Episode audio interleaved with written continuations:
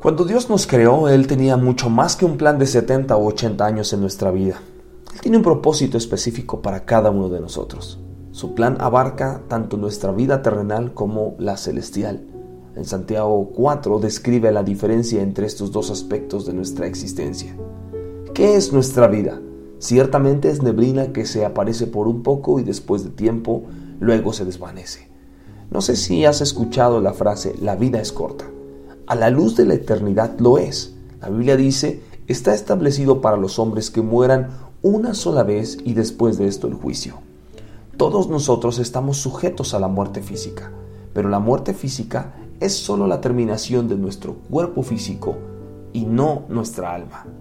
Nuestra existencia consiste y vive dentro de nuestro cuerpo porque es eterna.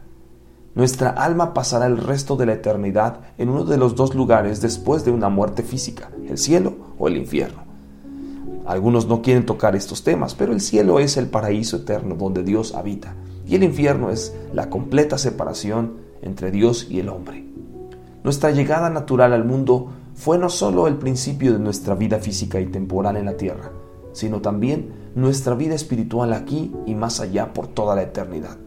De manera que a la luz de la eternidad, algunos podrán pensar en que nuestra vida es insignificante, pero esto sencillamente no es verdad. Su eterno destino o tu destino eterno, de hecho, está determinado por las decisiones que tomas durante el tiempo aquí en la tierra.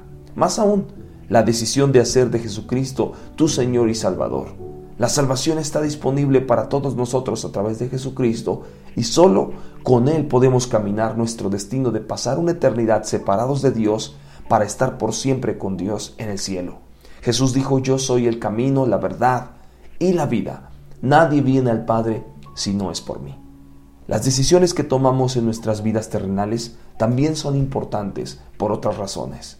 La forma en la que vivimos como creyentes puede tener un efecto en el destino eterno de otros que todavía no conocen a Jesús como su Salvador. Todos los días, los que nos rodean observan nuestro ejemplo para vivir como Cristo. Así que, siendo amantes de Jesús, Dios usa a cada uno de nosotros para traer el cielo a quienes a nuestro alrededor aún no conocen a Jesús. Y Jesús dijo, ustedes son la luz del mundo. Así que alumbre nuestra luz delante de los hombres para que vean nuestras buenas obras y glorifiquen al Padre que está